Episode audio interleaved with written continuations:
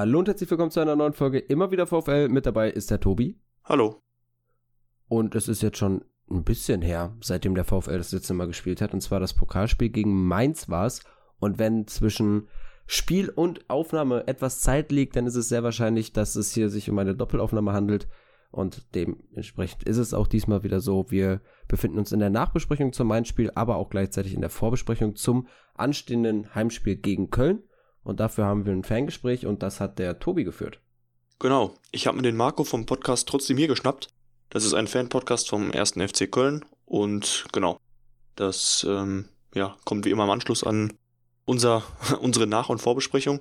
Insofern nicht ganz wie immer, weil das ja dann doch eher selten ist, dass wir das so, so eine Folge so voll packen. Insofern, ähm, da lohnt es sich auf jeden Fall dran zu bleiben. Vielleicht kurz einen Ausblick, worüber wir so geschaut haben. Ähm, ja, wie immer so auf die Ausgangslage vor der Saison, Saisonverlauf, jetzt ganz akut das Vokal aus vom FC Köln, dann ähm, was er für Samstag erwartet und noch so ein bisschen rund um das Transfergeschehen im Winter beim ersten FC Köln. Ja, die, das Pokalspiel beim FC hatte eine gewisse Dramatik inne, aber ich denke mal, da werden wir später auch ein bisschen mehr zu hören. Was auf jeden Fall jetzt der Fall ist, ist, dass der VfL das beste NRW-Team ist im Pokal, denn es ist das einzige NRW-Team noch im Pokal. Man steht im Viertelfinale, hat Mainz 05 3-1, ja weggeputzt möchte ich nicht sagen, aber 3-1 geschlagen im Ruhestadion vor 750 anwesenden Fans.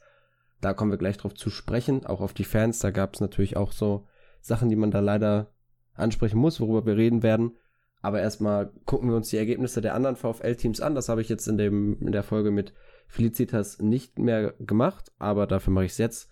Die U19 habe ich ja gesagt, die hatte ein Freundschaftsspiel gegen den SPVG Emstetten.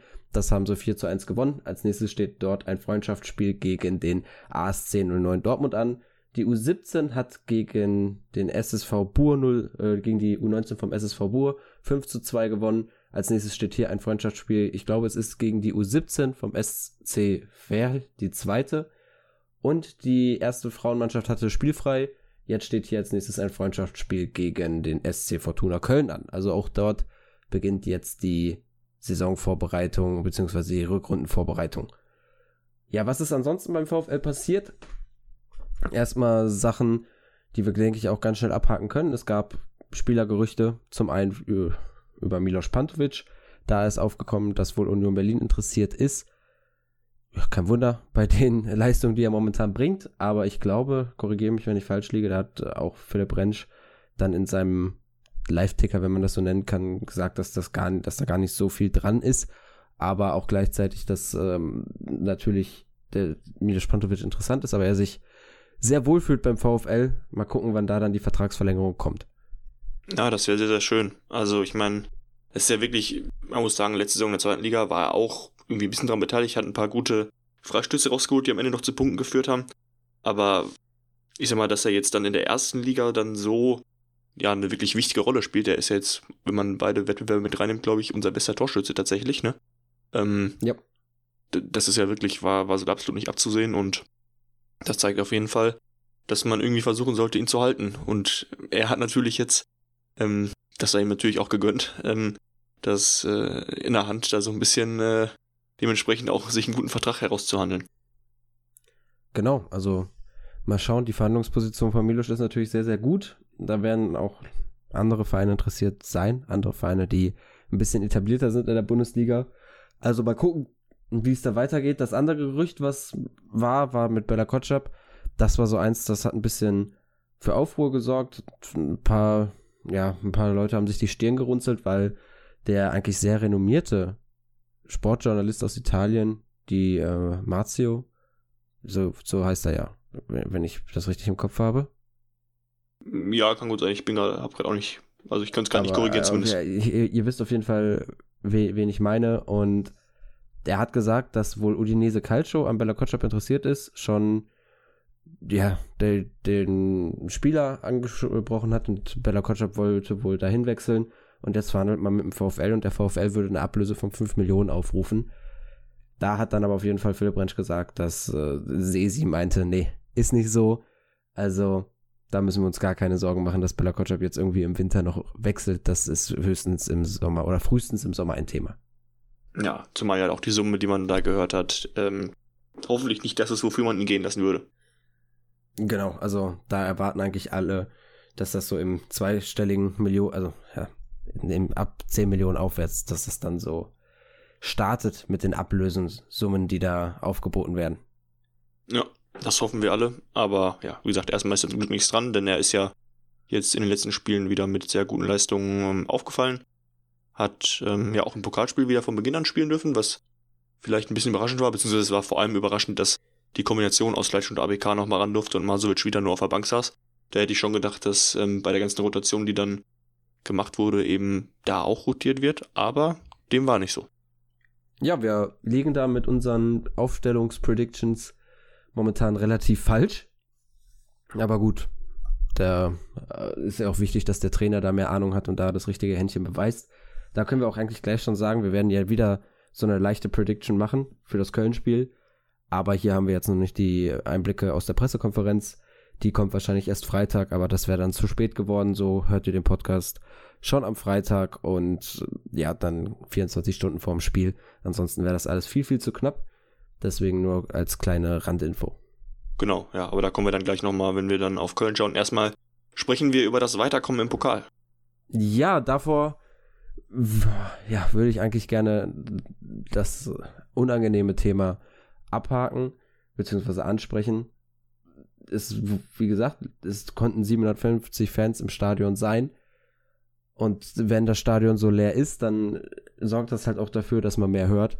Also auch diese Rufe, die man aus der Ostkurve kennt, wie, ja, äh, man, man kennt es ja, wenn, also ich glaube, es war gegen Bayern, da hat am Ende das ganze Stadion gesungen, alle auf die Zehn, als Arian Rom da die Schwalbe gemacht hat, aber auch ansonsten sind ja so Rufe wie friss ihn auf oder sowas, sind gang und gäbe, was wohl auch gewesen sein soll. Das setze ich hier bewusst in den Konjunktiv, weil ich bislang das nur von der Bild-Zeitung gehört habe, dass es von einigen VfL-Fans dort homophobe Rufe in Richtung Nia KT gegeben haben soll. Und das ist natürlich stark zu verurteilen. Ich äh, denke auch, dass der VfL dem nachgehen wird, schauen wird, ob man da irgendwie dann selber noch was zu findet und ob man dann auch die Person ausfindig machen kann, wenn sich die Vorwürfe als wahr herausstellen. Nichtsdestotrotz muss man natürlich auch sagen, es ist halt bislang wirklich nur von der Bildzeitung gewesen, wenn ich mich recht erinnere, die da was sagt, die sagt, das war so, weil die Fans, die anwesend waren, mit denen ich irgendwie Kontakt hatte, die haben gesagt, wir haben es nicht gehört. Philipp Rentsch, der auf der Reporter-Tribüne saß, der hat auch gesagt, nee, ich habe, also dieser eine Gesang halt logischerweise gegen Svensson, den hat man ja auch im Fernsehen gehört, den hat man gehört, aber die Rufe hat er nicht gehört. Deswegen muss man halt schauen, ähm, ob, ob, da jetzt das wirklich vorgefallen ist. Ja, also wenn, wenn, wenn das so gewesen ist, dann verurteile ich das auch absolut, aber ganz ehrlich, also ich meine, gut, dass sich das jemand ausdenkt, ist auch eher unwahrscheinlich, aber es ist schon irgendwie komisch, dass es da, dass dann das irgendwie von keinem anderen irgendwie bestätigt wurde bis jetzt und ähm, ich glaube auch der, der Sicherheitschef hatte sich ja auch irgendwo dazu geäußert noch. Ich, es stand auch irgendwo in den Medien, ich habe es leider gerade nicht im Kopf, wo es gewesen ist. Auch bei der Bild hat er sich auch zu geäußert. Okay, ja, aber dass, dass die ja eigentlich nichts davon mitbekommen hätten und ähm, insofern glaube ich auch nicht, dass man da jetzt noch wirklich dem Ganzen nachgehen wird, ehrlich gesagt. Ja, ich, ich weiß es nicht, vielleicht irgendwo kommt dann, kommen dann noch mehr Vorwürfe auf, irgendwer sagt im Vorfeld auch, ja, ich habe es ja auch gehört, dann muss der Verein dann natürlich nachgehen und sollte, es, sollte dem auch nachgehen. Aber wir haben ja auch alle Fernsehen geguckt. Wenn es irgendjemand von unseren ZuhörerInnen gehört hat, als er oder sie Fernsehen geschaut hat, dann könnt ihr uns das gerne schreiben, dass wir da Bescheid wissen, aber bislang steht halt wirklich nur der Vorwurf der Bild im Raum. Und naja, die Bild, die sorgt gerne für Unruhe, das macht sie lieben gern und solche Themen sind dann natürlich dankbares Futter, weil zumal, und das hat er ja auch schön im Artikel erwähnt, die VfL-Fans ja schon mal negativ aufgefallen sind gegen Union und da passt das dann in gewisser Weise ins Bild. Was, ja, ich weiß nicht, was ich da mehr zu sagen soll. Es ist natürlich, es ist ein schwieriges Thema und man muss da schauen, was am Ende richtig ist. Ja, wie gesagt, also ich denke, wir, wir, wir beide auch, ich hoffe, die meisten unserer Zuhörer und Zuhörer werden das, würden das auch verurteilen, wenn es in die homophobe Richtung geht. Also, ich meine, dass man mal äh, irgendwie, also manch, dass man im Stadion mal manche Sachen sagt, die man nicht so ganz ernst meint, in Ordnung. Aber sobald es dann irgendwie diskriminierend wird, ist es halt nicht mehr in Ordnung. Meiner Meinung nach. Und ich hoffe einfach, dass es nicht so gewesen ist, wie es jetzt geschrieben wird. Ähm, aber ja, viel mehr sollten wir da jetzt, glaube ich, auch nicht zu sagen. Ähm, mehr kann man da auch nicht zu sagen, weil man, wie gesagt, nicht, es ist nicht mitbekommen hat. Und ähm, dann sollten wir eher aufs Sportliche schauen. Genau, eine letzte Sache noch dazu von mir und dann können wir aufs Sportliche schauen. Was dann auch geschrieben wurde, ist, dass es sich irgendwie um Gesänge gehandelt hat, aber das natürlich dann auch sehr weit hergeholt. Es waren keine Gesänge. So, da hat die Bild das auch nicht geschrieben. Es waren wohl Rufe einzelner Fans. Es ist nicht so, dass alle anwesenden VfL-Fans da mitgemacht hätten. Das wäre noch besser und dann gäbe es auch gar keine Diskussion, dass das vorgefallen wäre. Also von daher, ähm, da auch bitte nicht irgendwie noch das alles stärker dramatisieren, was heißt dramatisieren, noch äh, schlimmer machen, als es so schon ist. Und äh, ja, dann blicken wir jetzt auf das Spiel. Da hast du gerade schon gesagt, die Aufstellung war eine kleine Überraschung. Ich habe auch eigentlich damit gerechnet, oder das haben wir ja besprochen, dass Maxim Leitsch da rausrotiert wird, einfach um ihn zu schonen. Kommt ja aus einer Verletzungspause, aber gut, bei der Aufstellung zum Schluss hat es dann auch irgendwo Sinn gemacht, dass Leitchi weitergespielt hat. Das hat dann danach auch, ich glaube, einer von 184 ganz gut erklärt, weil Bella Kotschap und Gamboa welche sind, die sehr weit vorrücken und dann bilden sich dahinter Räume, die dann ein Leitch sehr gut dicht machen kann. Ähm, und deswegen war es dann notwendig, dass er auch da wieder spielt. Ja, genau, das hatte ich auch gelesen. Also das war in der Verteidigung die kleine Überraschung, dass ähm, eben ja das Innenverteidiger-Duo nochmal so ran durfte. Und ja, auch im Mittelfeld muss man sagen, ähm, war, glaube ich, die Besetzung von Osterhage durchaus für die meisten ein bisschen überraschend. Also, dass Pantovic dann quasi einen vorgerutscht ist, war dann die Überraschung. Ne? Also, ich denke, die meisten hätten mit dem Mittelfeld Lucia, Rex Bitschei und Pantovic gerechnet. So war eben dann Pantovic eine Position weiter vorne und Osterhager hat den äh, übrigen Spot im Mittelfeld bekleidet. Genau, über den werden wir auch gleich nochmal reden. Wer dann auch im Sturmzentrum neu war, damit haben wir aber ja gerechnet, ist das Luca Dia dort gespielt hat für Sebastian Polter. Da können wir dann auch gleich nochmal ein Augenmerk drauf legen. Aber im Allgemeinen war es so, sowohl bei Osterhage, wobei bei ihm ein bisschen weniger, aber bei Luca Dia, der hat ein bisschen die zwei Halbzeiten vom VfL wieder gespiegelt. Also der ersten Halbzeit wirkte er so ein bisschen wie ein Fremdkörper. Das Spiel vom VfL war im Allgemeinen nicht gut. Lokadia war nicht so wirklich eingebunden, hat halt viel versucht, sich die Bälle abzuholen. Und ich glaube, auch die zwei gefährlichen Aktionen, die man hatte, da war er beteiligt. Und in der zweiten Halbzeit war er deutlich besser im Spiel, aber da war auch die ganze Mannschaft viel, viel besser drin. Da, das heißt, das ist der erfreulichere Teil. Widmen wir uns dann zum Anfang erstmal der ersten Halbzeit, wo, wo es ein bisschen mehr wehtut. Ja, also ich sag mal, die, irgendwie die erste Halbzeit hat, wenn man es dann am Ende so nimmt, schon irgendwie Ähnlichkeit mit der zweiten Halbzeit am Wochenende gehabt, ne? Also Mainz macht in der Halbzeit das Tor, hat aber auch nicht viele Szenen nach vorne sonst. Und ähm, wir machen ja auch wenig bis gar nichts nach vorne. Und an sich war es einfach ein sehr ereignisarmes Spiel. Ja, das stimmt. Also wirklich, es gab ja lass mich überlegen, die eine Abschlusschance von Gerrit auf unserer Seite, dann, wo dann Nilo den verzweifelten Versuch aus der zweiten Reihe auspackt, genauso wie Gamboa kurz vorher. Und das war's dann auch schon wieder mit den Offensivaktionen bei uns. Auf Mainzer Seite ist es dann wirklich so, gut, die kamen da ein bisschen besser durch. Bella Kotschap hatte ein paar Probleme mit Onisivo, der da dann vielleicht ein, zwei Mal zu oft außen durchgebrochen ist. Aber daraus entsteht nicht wirklich was. Und dann ist es halt so ein, kann man eigentlich sagen, wirklich so ein Kacktor Ausgerechnet Manuel Riemann macht da einen Fehler, der ja eigentlich sonst immer der sichere Rückhalt war, der uns viele Punkte beschert hat. Genau, in der Szene gleich doppelt so ein bisschen erstmal den, den Abpraller nach vorne. Jetzt der Klassiker. Darf eigentlich nicht passieren, sollte nicht passieren. Aber wenn er dann passiert ist, dann hätte er, zumindest, es, es wirkte zumindest im Fernsehen irgendwie ein bisschen, bisschen komisch. Es sah immer so aus, als hätte er noch genug Zeit, wieder an den Ball zu kommen. Aber irgendwie ist er dann eben doch sehr weit weggesprungen.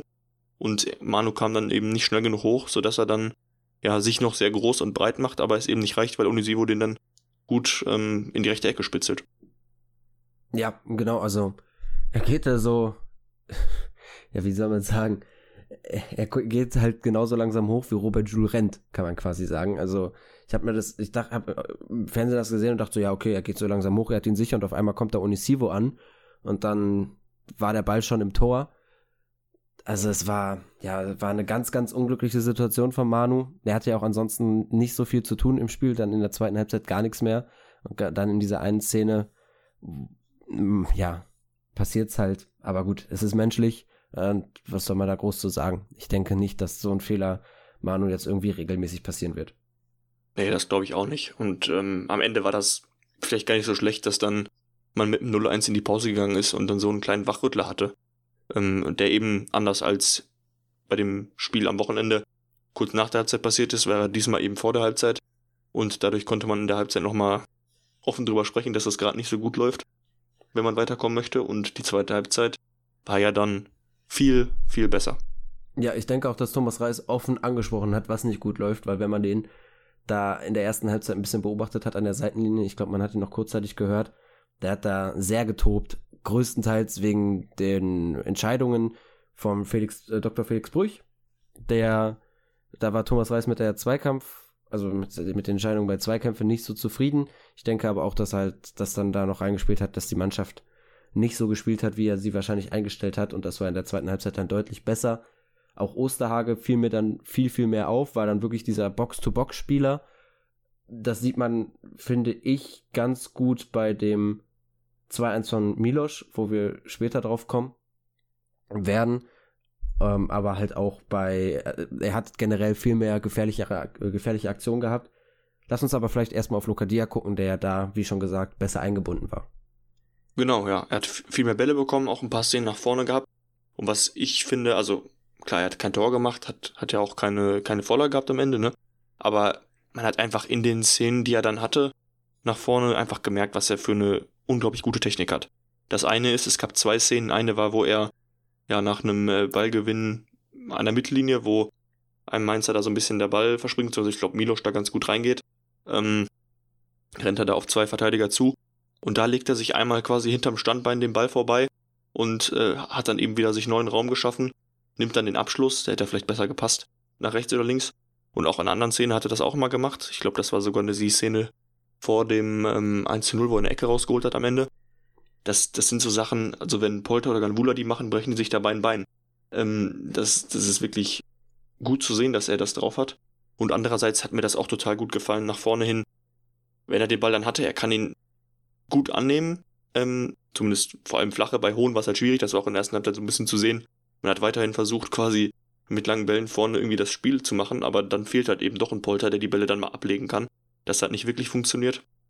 Und ähm, die flachen Bälle kann Lokadia aber sehr gut verarbeiten. Und ich fand einfach sein Passspiel auch auf die Außen sehr, sehr gut. Also der spielt die Bälle halt wirklich genau auf den Mann. Und ähm, nicht irgendwie einen Meter zu weit nach vorne oder nach hinten. Da geht dann kein Tempo verloren. Also das, das ist mir sehr positiv aufgefallen dann. Man erkennt einfach sofort die Ausbildung, die er genossen hat und warum man, er hat auch in Ansätzen, Ansätzen erkennt, warum er da, äh, erkannt, warum er damals so viel wert war. Du hast es gesagt, die Technik, so jemanden haben wir nicht wirklich im Kader, der das so kann. Und was ja auch der Fall war, kurz vor dem Eckball, zum, der dann zum Elfmeter geführt hat, also es waren ja zwei Eckbälle, er hat ja selber den Ball erobert und er hat dann einfach diesen Zug zum Tor. Und das ist ja das, was du dir von einem Stürmer wünschst und was man vielleicht bei Polter ein bisschen vermisst hat. Klar, Polter, das haben wir oft genug gesagt, wenn er diesen einen Kontakt hat, dann ist er kaltschneuzig, dann macht er ihn sehr wahrscheinlich rein. Aber Lokadia hat halt auch diesen Zug zum Tor und diesen Willen abzuschließen, wenn er mehrere Kontakte nimmt. Und dann möchte er den auch aufs Tor schießen. Das ist dann halt manchmal vielleicht nicht die richtige Entscheidung, aber dafür ist er Stürmer. Und wenn er da sich dann irgendwie sein Selbstvertrauen drüber zurückholt, über Abschlüsse, umso besser für uns. Die Technik, wenn er da auch da sich das Selbstvertrauen zurückholt, kann ich mich nur wiederholen, wieder umso besser für uns. Und wie gesagt, ist, er hat nicht direkt einen Assist gemacht, aber seine Aktion, seine Balleroberung am 16er von Mainz hat halt schlussendlich zum Elfmeter geführt. Genau, ja, er hat die, die Ecke vor der Ecke ne, rausgeholt, die ja auch, genau. wo ja Osterhage dann auch fast ein Tor gemacht hat, das war ja sehr knapp. Ja, hat dann eben die Ecke gegeben. reingegangen. Genau. Ja nicht abgefälscht worden wo dann Elvis eben gehalten wird und wir den Elfmeter bekommen, den dann endlich Milos schießen durfte. Ja, da habe ich mich wirklich gefragt, so als ich das dann gesehen habe, das war ja, also da gibt es gar nichts zu diskutieren, das ist ein klarer Elber. Der Trikottausch findet normalerweise nach dem Spiel statt. Ja, also Milos war dann schon in meinem Kopf, okay, der schießt, aber ich hatte ein bisschen Angst, dass vielleicht irgendwer anders sich den schnappt, aber gut, war dann zum Glück nicht so. Und da hat auch nicht irgendwie, ja gut, Luca Dia ist jetzt eh neu im Team, so oder sich irgendwer anders aufgetragen, sondern Milo stand da dann und hat den ja auch souverän in die Mitte geschossen. Ja, also ich hatte, muss ich dann sagen, bei dem Elfer dann selber dann doch ein bisschen Schiss, weil wenn der dann jetzt daneben gegangen wäre, dann wäre das auch so, ja, hm, wir haben jetzt die ganze Zeit diskutiert, warum er den nicht bekommen hat und jetzt schießt dann selber daneben. Das war sicherlich auch ein guter Druck, der ihm dann auf den Schultern lag. Eben dann auch zu beweisen, dass er nicht nur das Selbstvertrauen hat, den zu schießen, sondern dann eben auch die Qualität, den reinzusetzen. Aber ja, das war sehr frech in die Mitte. Ähm, ich meine, wenn man weiß, dass der Keeper springt, kann man das mal machen. Den nächsten Elber wird er wahrscheinlich nicht in die Mitte schießen können. Denn ähm, ja, der nächste Keeper weiß Bescheid. Aber sehr gut, dass er den reingeschossen hat und dann, ähm, ich meine, das, das, davor hatten wir ja, es war ja wirklich anders als der Elfmeter, den wir am Wochenende hatten. Das war ja so ein bisschen, da so ein bisschen aus dem Nichts, so ein bisschen glücklich. Weil der diesmal ja wirklich aus einer Druckphase da am 16er erarbeitet und ähm, danach ging es ja dann auch direkt weiter. Ja, ja, man darf auch nicht vergessen, dass Milosch und Zentner sich schon mal gegenüberstanden beim Elfmeterschießen. Und Zentner ist genau in die Ecke gesprungen, wo Milosch dann den reingeschossen hat beim letzten Mal. Das war genau im Pokal, wo, ja, ich glaube, Milosch war es, Masovic und Gambula, die geschossen haben für den VfL und Milosch hat nach links geschossen und da ist Zentner wieder hingesprungen und jetzt hat er sich gesagt, ja, ich schieße einfach eiskalt in die Mitte. Was statistisch auch tatsächlich das Erfolgsversprechende ist, weil Keeper immer springen, aber du hast es schon gesagt. Wenn Schütze das mehrmals macht, dann wissen das die Keeper irgendwann und bleiben stehen und dann ist es halt immer zu 100% gehalten. Dementsprechend Statistik schön und gut, aber man, daran sieht man, dass man vielleicht dann doch irgendwie ein bisschen Variation reinbringen sollte. Aber danach, hast du auch angesprochen, war halt quasi beim VfL alles losgelöst. Man hat ordentlich aufspielen können, das, was man schon gezeigt hat zu Beginn der zweiten Halbzeit hat man dann noch mehr auf den Platz bringen können und kurz danach, ich glaube, es war ja sogar nach einer Ecke von Mainz, dann der Konter ähm, und dann ja wieder Zauberfuß Pantovic. Ja, das war ein mustergültiger Konter. Ne? Ich meine, ich glaube, Osterhage war das. Der jo. hat den Ball rausgepölt. War ein bisschen glücklich, dass der dann am Ende bei Holtmann landet, aber Holtmann bringt ihn dann ganz gut unter Kontrolle, macht eben die paar Meter und diese Bälle durch die Schnittstelle kann der Mann wirklich gut spielen. Das, das hat man jetzt schon ein paar Mal gesehen. Ich weiß nicht, irgendwer auf Twitter hatte das mal mit drei ähm, Screenshots irgendwie aus den entsprechenden Spielen gezeigt. Er hat ja auch schon zweimal Polter ähnlich bedient.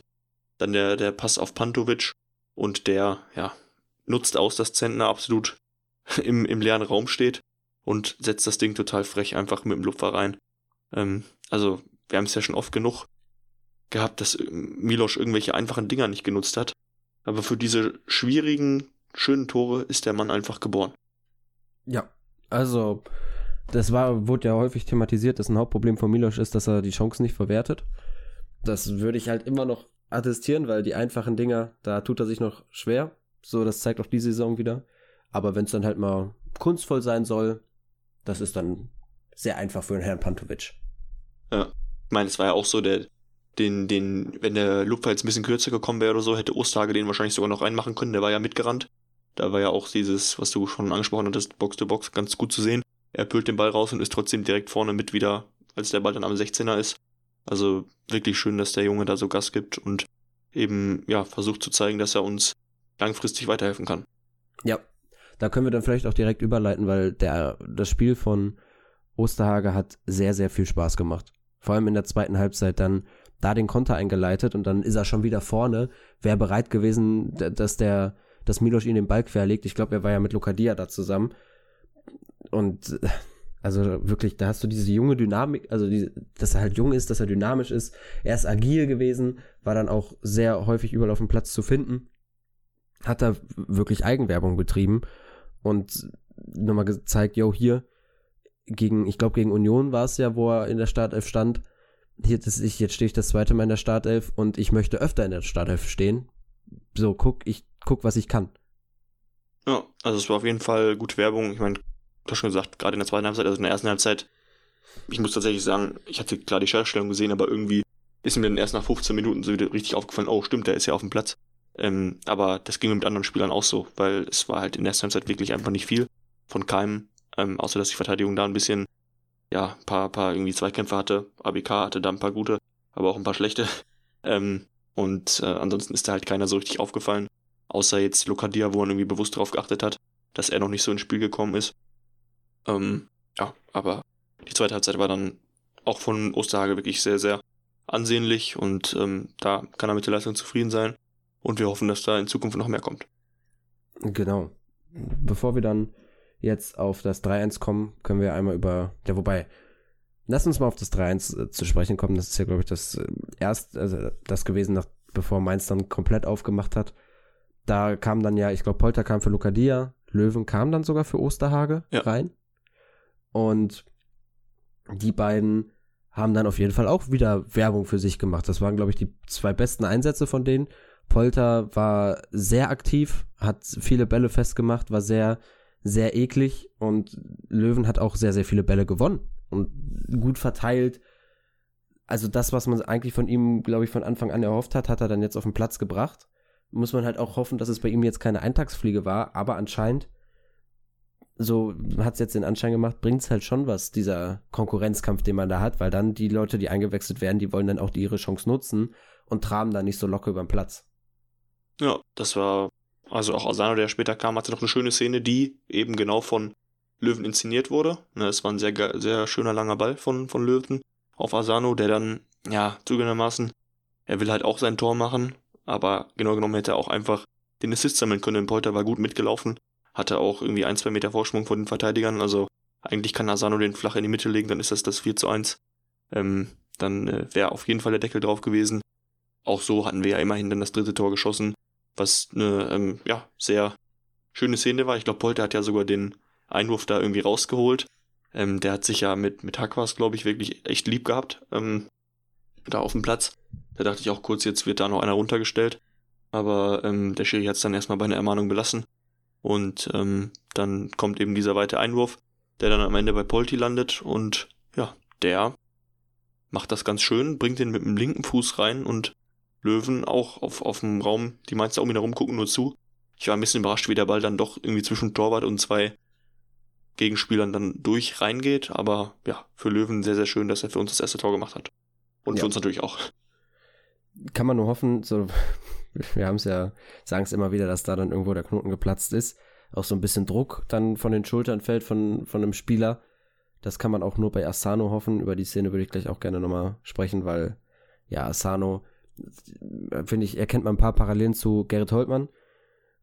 Auf jeden Fall einfach, Löwen hat ja genug Zeit, den Ball anzunehmen und reinzumachen, weil die Mainzer da sehr, also die hatten einfach Plätze in der ersten Reihe und hat sich dann, hat Löwen und aber auch Polti, die haben sich beide für ein sehr starkes Spiel dadurch dann nochmal belohnt, den Deckel mehr oder weniger drauf gemacht, aber man hätte ihn auch nochmal komplett drauf machen können. Also zum einen war es ja dann, glaube ich, Gerrit, der über außen durch war, in die Mitte flankt mit dem Außenriss wo Pantovic den direkt abnimmt und ja gut, dann hält Sentner den, danach wird er vielleicht fast noch getunnelt, aber da kann man nicht so wirklich Pantovic einen Vorwurf machen. Eine Szene, wo ich dann schon sage, ja, das muss das 4-1 sein, ist halt dann die eine von dir angesprochenen von Asano, wo er einfach querlegen muss, weil Polter in der Mitte ja blank stand. Da ist auch niemand, der ihn irgendwie wirklich stören könnte beim Querpass. Und er ballert ihn halt an den Außenpfosten. So, da habe ich ja gerade gesagt, ich finde, da erkennt man ein bisschen was ein bisschen Parallelen zu Gerrit Holtmann aus der letzten Saison, der ja auch immer recht unglücklich wirkte dann vorm Tor. Nicht die richtigen Entscheidungen getroffen hat, zu spät die Entscheidung getroffen hat und dann halt nicht getroffen hat und dann erst den Ball, ich glaube gegen Würzburg war es ja, ins Tor tragen musste, bevor er dann wirklich ins Rollen kam. Und jetzt sieht man ja, was für Leistung er bringt und wie Thomas Reis ihn weiterentwickelt hat. Und ich glaube, bei Asano ist das ein bisschen genauso, weil die Ansätze sieht man und sobald er trifft und halt einfach das aus dem Kopf hat, dann läuft's auch. Ja, hoffen wir es, ne? Also ich meine, ich kann verstehen, dass er sich da mit dem Tor das Selbstvertrauen holen wollte, aber wie gerade schon gesagt, man kann sich eben auch über schöne Vorlagen äh, Selbstvertrauen holen, denke ich. Und da wäre eben einfach der Querpass die richtige Entscheidung gewesen. Aber genau, ja, aber ist es ist halt, so. Fußball ist auch eine Kopfsache. Und wenn du dann mit, äh, du kennst ja seine Scorer aus der letzten Saison, wenn du mit den Scorer nach Bochum kommst, hast nach der Hinrunde kein Tor erzielt, hast, ich glaube, nur eine Vorlage, dann bist du selbst nicht mit dir zufrieden und möchtest um alles auf der Welt treffen. Und ja, dann bist du halt einfach viel zu verkopft vorm Tor, hast nicht mehr den Blick für den Mitspieler. Aber da, ich denke, das wird sich ändern, sobald er dann das erste Mal den Ball irgendwie vielleicht reingetragen hat ins gegnerische Tor. Ja, muss er vielleicht dann sich da auch an mal orientieren und einfach nochmal aus der letzten Saison anschauen, dass man eben auch ins Tor reinlaufen kann. Genau. Ja, ansonsten haben wir, glaube ich, alles angesprochen zum Spiel. Ja, die zwei verschiedenen Halbzeiten. Lokadia haben wir besprochen, den Fehler von Riemann. Polter und Löwen, die beiden Joker. Dann natürlich ein bisschen die Chancenwuche in der Halbzeit 2. Osterhage und Pantovic wurden angesprochen. Mir persönlich würde zum Spiel nichts mehr einfallen. Dann Außer der Man of the Match, ne? Richtig, dann würde ich jetzt zum Man of the Match kommen. Da haben wir wieder auf Instagram gefragt. Also wenn ihr auch euren, eure Meinung dazu abgeben wollt, folgt uns auf Instagram. VfL Podcast heißen wir da. Wenn ich jetzt schon dabei bin, Werbung zu machen, falls euch der Podcast hier gefällt, könnt ihr auch gerne 5 Sterne auf Apple Podcast und Spotify geben. Da gibt es ja mittlerweile das auch. Ich glaube, bei Google Podcast geht das auch. Es würde uns sehr, sehr freuen. Und jetzt kommen wir zum Man of the Match und der ist bei den ZuhörerInnen auf Instagram Pantovic. Logischerweise hat zwei Tore gemacht. Schöner Lupfer, gutes Spiel gemacht. Wie sieht's bei dir aus? Ja, also wir haben auf jeden Fall einen Kader mit einer sehr, sehr hohen Leistungsdichte. Das hat sich gezeigt in den Rotationen, die wir machen konnten. Und äh, da fällt es nicht bei vielen ab. Aber ich lege mich schon jetzt fest für die Startaufstellung im nächsten Pokalspiel. Da brauchen wir auf jeden Fall wieder Pantovic, denn ja, schon wieder Doppelpack im Pokal. Absolut Man of the Match. Und ähm, mein klar, Elfmeter ist äh, ja auch irgendwie nur Kopfsache. Den, den musste er auch machen. War gut, dass er ihn gemacht hat. War wichtig, dass er das übernommen hat. Und, aber dann das zweite Tor einfach genial. Und so innerhalb von drei Minuten das Spiel gedreht, wo man zur Halbzeit dachte, oh, was gibt das heute? Und äh, ja, hat mal wieder an der Kastrober Straße für viel Jubel gesorgt. Genau. Und ja, bei mir, ich gehe, eigentlich gehe ich auch mit Pantovic. Hat, hat er die zwei Tore gemacht, also wirklich mehr Man of the Match geht nicht. So ist dann der Man of the Match vom DFB, von unseren Zuhörerinnen, von dir und von mir, Pantovic. Ja, absolut verdient. Und wir hoffen, dass er das in der nächsten Pokalrunde auch bestätigen kann. Da kennen wir jetzt mittlerweile alle Gegner, können wir auch nochmal kurz drauf zu sprechen kommen. Vier Zweitligisten sind dabei. Mal schauen, ob ich sie alle auf Reihe bekomme. Die beiden Hamburger sind dabei. Karlsruhe und eben Hannover, die ja Gladbach rausgehauen haben. Der Dapro hat sich da äh, ein bisschen gerecht. Und äh, ja, dann eben noch vier Erstligisten. Wir, ähm, Freiburg hat sich gegen Hoffenheim durchgesetzt. Union ist leider noch dabei. Ich hätte irgendwie lieber Hertha dabei gehabt, ehrlich gesagt. Ich auch. Ähm, und dann, wer war noch? Bullen. Ah ja, genau. Ja, die vergisst man auch gerne. Also, ich sag mal, von allem, was jetzt möglich ist, ist ja wirklich das Los, was wir alle nicht wollen, das Spiel in Leipzig. Und bei unserem Glück kann man fast vermuten, dass es so läuft, aber ja, wir hoffen mal, an sich ist die Wahrscheinlichkeit, einen Zweitligisten zu bekommen, größer. Ähm, gucken wir mal. Ja, schauen wir mal. Wichtig ist ein Heimspiel. Die Auslosung findet jetzt nicht diesen Sonntag statt, sondern den Sonntag danach am spielfreien, spielfreien Wochenende. Da wissen wir dann Bescheid, wer es wird. Genau. Und dann haben wir noch gesagt, kurz bevor wir jetzt aufs Gegnergespräch zu sprechen kommen, einmal über die Aufstellung reden ich denke, fragliche Positionen sind halt vielleicht die Innenverteidigung, ob es da nochmal eine Rotation gibt, Rechtsverteidiger, Staphylidis oder Gamboa. Im Mittelfeld wird's, könnte ich mir sogar vorstellen, ja, da, da ist es auch ein bisschen diskutabel. Also Rex Witcher, Lucia sind gesetzt. Im Angriff ist es sehr wahrscheinlich Holtmann, der gesetzt ist. Und ich könnte mir auch vorstellen, dass da eventuell Lokadia und Polter, dass es da nochmal eine Rotation gibt. Und rechts ist eventuell wieder Pantovic. Da müssen wir mal schauen. Ich könnte da, wo ich mir eigentlich sicher bin, ist, dass das Staphylidis hinten rechts wieder spielen wird für Gamboa. Da bin ich mir sehr, sehr sicher. Ja, das glaube ich auch. Der hat ja jetzt keine Minuten bekommen. Also Gamboa hat jetzt beide Mal die, die volle Spielzeit gehabt, insofern. Wobei, nee, hat er gegen ja. in der Liga auch? Ja, ne? In der Liga, da bin ich mir nicht sicher, aber auf jeden Fall hat er viel Spielzeit bekommen und Staphylidis hat im Pokal jetzt gar nicht gespielt.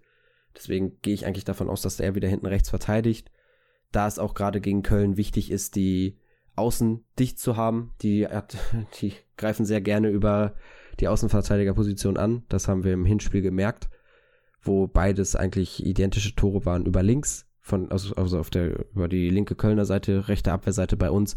Die muss also dicht gemacht werden, am besten mit Staphylidis. Und ich könnte mir dann vorstellen, dass rechts vorne Pantovic spielt, wodurch dann im Mittelfeld ein Platz frei wird, der entweder durch Osterhage oder durch Löwen besetzt wird.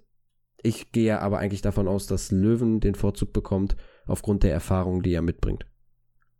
Ja, das denke ich auch. Also man hat, glaube ich, auch, ich bin mir jetzt nicht ganz sicher, ob ich es falsch im Kopf habe, aber ich meine, Osterhage hatte auch kurz Krämpfe, bevor er dann rausgegangen ist. Also, ähm, ja, will vielleicht Reis ihn jetzt auch nicht ähm, schon wieder ranlassen. Vielleicht höchstens als Einwechselspieler dann nochmal. Ähm, wir haben natürlich jetzt keine aktuellen Infos, ob irgendwer jetzt äh, Blessionen davon getragen hat. Man hat jetzt über die Medien so nichts gehört, aber ja, final wüsste man es dann nach der Pressekonferenz. Wir gehen einfach mal davon aus, dass alle fit sind. Wobei ich sagen muss, was mich ein bisschen gewundert hatte, auch bei der Pokalaufstellung, war, dass Blum überhaupt nicht im Kader war. Ähm, ich da hoffe mal, dass. Wohl was Muskuläres. Ja, okay. ja, also. Äh, warum, warum sprechen wir nicht drüber? Ja, das ist halt. Der Mann äh, hat, ja, der, das kann einem einfach nur leid tun, weil ja. er hat ja nicht diese Verletzungsprobleme. Wo wäre er dann? Aber da schweifen wir jetzt ein bisschen ab. Mal gucken, genau. ob er in dieser Saison noch irgendwie eine wichtige Rolle für den VfL spielen wird. Ja, ja. ansonsten, mh, wenn das Mittelfeld, darüber haben wir jetzt geredet, ich bin mir eigentlich, also wenn vorne Pantovic auch für dich spielen wird, dann bleibt nur noch der Sturm und die Verteidigerposition, ich denke sogar neben Maxim Leitsch. Also du gehst davon aus, dass Leitsch spielen wird und dann ist die Frage, wer rechts ran darf? Ja. Ja, schwierig. Also eigentlich finde ich, hat Masuc es jetzt schon verdient, dass er jetzt in der Woche dann auch mal spielen darf. Ähm, ja, ich hatte eigentlich mit ihm gerechnet im Pokal. Jetzt, ähm, ich, ich bin mir nicht ganz klar, ob es Leitsch sein wird, der neben ihm spielt, aber ich hoffe, dass Masovic jetzt nochmal die Minuten bekommt, weil er hat sich halt wirklich nichts zu Schulden kommen lassen. Klar haben die anderen gut gespielt, aber ja, ein bisschen Rotation da wäre jetzt eigentlich auch ganz nett. Auch wenn man natürlich sagen muss, wenn Leitsch und ABK fit sind, ähm, ja, es ist, es hat halt gerade gut funktioniert in der Abwehr eigentlich. Es ist halt auch schwierig. Und gerade gegen Modest brauchst du eigentlich Bella Kotschap für die Luftduelle. Ähm, das ist klar, Masovic hat gegen Haaland super gespielt. Insofern kann er vielleicht auch gegen Modest ein bisschen bestehen, aber da ja Modest noch mehr auf den Luftzweikampf bedacht ist als jetzt auf ja irgendwie Sprintduelle und so weiter, ist da vielleicht Bella Kotschap doch der bessere Mann. Insofern wirklich festlegen kann ich mich da nicht. Ich würde vielleicht eher unter dem Hintergrund Leitsch noch mal ein bisschen eine Pause zu geben, dann vielleicht mit ABK und Masovic rechnen. Gerade wenn man mit Stuffy dann hinten rechts nochmal wen anders hat, der ist vielleicht ein bisschen defensiver spielt als Gambo. Aber ja, mal sehen, wie Reis sich am Ende entscheidet. Ja, mehr kann ich dazu auch nicht sagen. Ich bin mir auch nicht sicher. Deswegen finde ich, dass du da ganz gute Worte gewählt hast. Und da würde ich dann den Fokus auf den Sturm legen. Ob da jetzt Polter oder wieder Lokadia ran darf. Beide haben ja Werbung für sich gemacht, aber ich könnte mir einfach vorstellen, dass Lokadia den Vorzug erhält, weil er, also bei Heimspielen haben wir ein bisschen die dominantere Spielweise, die passt mehr auf Lokadia. Seine Technik steht uns gut zu Gesicht. Da Köln auch über die Außen anfällig ist oder auch generell bei, bei, ja, bei Kontern. Ich hatte jetzt gerade nur das englische Wort im Kopf, deswegen hat es ein bisschen gedauert. Denke ich, dass da Luca Dia eigentlich der gute Spieler ist, den wir ähm, im, im Sturmzentrum aufstellen sollten. Ja, also ich hoffe auch, dass wir ihn gegen Köln wieder sehen werden. Ich bin mir jetzt noch nicht ganz sicher, ob er es in die Startelf schafft. Mich würde es nicht, also ich würde es begrüßen, aber andererseits hat auch Polti ähm, sicherlich auch wieder einen Startelf-Einsatz verdient. Was ich halt mal ganz spannend fände, noch so, so als Idee, wäre halt, wenn man eben mit Pantovic im Mittelfeld spielt und, und Lucia und Rex Bitschei und Pantovic also so, so ein bisschen überall zu finden ist, dass man dann eben gar nicht mehr zwei Flügelspieler vorne aufstellt, sondern eben nur einen Holtmann bringt und dann Polter und Lucadia, die so eben Polter als einer, der die Bälle ablegt, Lucadia, der auch ein bisschen, ja, auch mal ein bisschen auf Außen ausweicht oder so, wie er es auch im Pokal gezeigt hat, aber dann eben noch einen Anspielpartner in der Mitte hat und eben mit seiner Technik dann die Leute um ihn herum so ein bisschen einsetzen kann. Ich denke nicht, dass das jetzt passieren wird am Wochenende und rechne damit auch nicht in den nächsten Wochen, weil wir eben, bei Ganvula deutet sich ja so ein bisschen Abgang an, ähm, dann für diese Spielweise mit zwei Stürmern eigentlich zu wenig Stürmer wieder haben. Ähm, insofern glaube ich das nicht unbedingt, aber ich fände es mal ganz interessant, weil ich das in den letzten Minuten, die wir gegen Mainz in der Liga hatten, gar nicht so schlecht fand, mit beiden auf dem Platz vorne. Ja, das stimmt, aber das ist dann auch wieder so ein System, was man erstmal einstudieren muss. Deswegen, vielleicht bietet sich da jetzt das spielfreie Wochenende an, um dann so ein System einzustudieren. Da hat der VfL ja auch ein Testspiel gegen Fortuna Düsseldorf. Also besteht da rein theoretisch die Möglichkeit, das dann auch im Spiel anzuwenden. Ich denke aber, gegen Köln werden wir sowas nicht sehen. Nee, nee, das glaube ich auch nicht. Also, ja, auch vorne nicht ganz klar. Ähm, wir lassen uns überraschen. genau. Und dann hört ihr jetzt hier nach das Ferngespräch, was Tobi logischerweise geführt hat. Er hat schon vorgestellt und dann hören wir uns nach dem Köln-Spiel wieder. Auf Wiedersehen. Genau. Viel Spaß beim Gegnergespräch und bis dahin. Ja, wie gerade schon gesagt, haben wir heute wieder einen Gegner-Fan zu Gast und zwar den Marco vom Podcast Trotzdem hier, einen ersten FC Köln Fan-Podcast. Hallo Marco, schön, dass du dabei bist. Jo, hi, danke für die Einladung. Ja, gerne, gerne. Ähm, schön, dass wir auch aus Köln diesmal ein paar nähere Infos bekommen. Ist immer schön, wenn man da ähm, von Fans was hört, die eben die ganzen Infos schon im FF parat haben. Und äh, genau, ich hatte dir vorher schon so, eine kleine Themenübersicht geschickt. Wir machen wie üblich so eine kleine Rundreise über Ausgangslage vor der Saison, Saisonverlauf. Ähm, jetzt ganz akut bei Köln. Äh, da freuen sich natürlich die Bochumer, dass es bei uns geklappt hat, aber auch das Pokal aus, was jetzt am äh, Dienstagabend ja passiert ist, gegen den HSV. Ähm, dann schon auf das Spiel am Samstag und ja, dann nochmal so ein bisschen, ähm, ob jetzt im Winter vielleicht bei den Transfers noch was passiert. Das hängt aber auch davon ab, wie lange wir uns mit den einzelnen Punkten so ein bisschen aufhalten. Gehen wir schon hin. Genau. Ja, ich habe es schon gesagt, wir fangen sogar so ein bisschen vor der Saison nochmal an. Ihr hattet ja eine nicht gerade entspannte letzte Saison, vor allem das Ende hat sicherlich einige Nerven gekostet. Es ging bis in die Relegation und ähm, da hat es dann aber immerhin geklappt. War ja auch gar nicht so knapp am Ende. Da, ich glaube, gerade das Rückspiel gegen Kiel war dann doch recht deutlich. Ähm, da hat man irgendwie den Kielern dann doch gemerkt, dass so ein bisschen die Kraft dann äh, gefehlt hat. Und äh, ja, Köln hat das am Ende gut über die Runden gebracht hat dann den Trainer gewechselt zu Steffen Baumgart und ähm, ja, auch bei den Transfers ist ein bisschen was passiert. Wir hatten gerade schon im, im, Vorgespräch so ein bisschen die namhaftesten mit Hübers, Utt, Jubicic und Schwäbe und auf der Abgangsseite aber auch durchaus namhaft Bornau und Jakobs, wo auch ein bisschen Geld reinkam. Ähm, mit was für Gefühlen geht man denn nach, nach so einer Saison, ähm, dann, dann in diese Saison, waren da irgendwie Sorgen, dass das mit dem Trainer nicht sofort klappt? Weil ähm, jetzt sieht es ja sehr gut aus, aber wie war so die Stimmungslage zu Beginn der Saison? Also die letzte Saison war tatsächlich sch schon sehr schwierig. Also ich meine, davor in der Saison, ähm, als Gistol, also e-, eine Saison noch davor, als Gistol kam, ist der FC ja tatsächlich einmal sehr, sehr gut durchgestartet bis Corona kam, hatten wir, glaube ich, aus zehn Spielen sieben Siege, haben so einen kurzen Durchstarter gehabt, waren davor, glaube ich, Vorletzter oder Letzter sogar und sind dann irgendwie so auf Platz 10, 11 gestanden. Und dann kam Corona und dann war so, trudelte die Saison so aus und man hatte gedacht, okay, komm, wir haben die Klasse gehalten, alles gut. Ähm, auch da gab es durchaus schon kritische Stimmen bezüglich Markus Gistol, weil das tatsächlich alles nicht so richtig schön war, nicht so richtig geil war. Du hast keine sportliche Weiterentwicklung der Spieler gesehen. War alles so, dass man gedacht hat, okay, das ist, ist nicht schlecht, aber es ist auch nicht richtig schön. Dann fängst du in die Saison an und es, man merkte während der ganzen letzten Saison, das funktioniert nicht. Und dann stehst du dann auch irgendwann zurecht auf dem Relegationsplatz. Und auch da muss man ja sagen, da haben wir im letzten Spiel mit einem 1-0 in der, ich glaube, 88. oder 89. Minute gegen Schalke überhaupt den Relegationsplatz erst fertig gemacht. Und dann verlierst du das Hinspiel in Köln gegen Holstein Kiel, gegen eine Truppe, die tatsächlich in der zweiten Liga ganz gut gespielt hat, aber ja auch aufgrund von Corona ähm, tatsächlich am Ende der Saison etliche Partien nacheinander machen musste und denen ging zunehmend die Luft aus. Und dann verlierst du das 1-0 und dann stehst du da vor dem Rückspiel und denkst dir, yo, hm, das wird sportlich. Ähm, da war Gistol ja nicht mehr Trainer, sondern wir haben ja kurz äh, vor Ende dann ähm, Gistol entlassen und äh, ja, Friedhelm Funkel äh, reaktiviert. Das war jetzt auch keine spielerische Weiterentwicklung, das war einfach neuer Impuls bringen. Funkel hat dann im Rückspiel mit der Mannschaft 5-1 gewonnen. Ähm, das war tatsächlich ein Spiel, wo du gesagt hast, okay, war lange Zeit, ich glaube, es stand nach sechs Minuten stand 2-1 für den FC.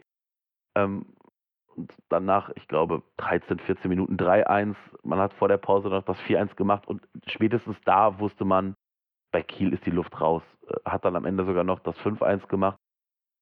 Hält die Klasse und dann war schon klar, wir kriegen einen neuen Trainer. Und dann irgendwann stellte sich raus, es wird Steffen Baumgart, der finde ich, in Paderborn gute Arbeit geleistet hat und auch tatsächlich ein authentischer Typ ist. Ich war mir vor der Saison nicht sicher, ob Steffen Baumgart zum FC passt, weil der FC ist tatsächlich mit den Medienaufkommen in Köln und uns wird ja auch immer vor, und uns Fans wird ja auch immer nachgesagt, dass wir eine wahnsinnig hohe Erwartungshaltung an diesen Verein haben, was tatsächlich Bullshit ist. Ähm, Köln versteht jeder, dass der FC nicht deutscher Meister wird. Und in der Regel, wenn es normal läuft, auch nicht den DFB-Pokal holt.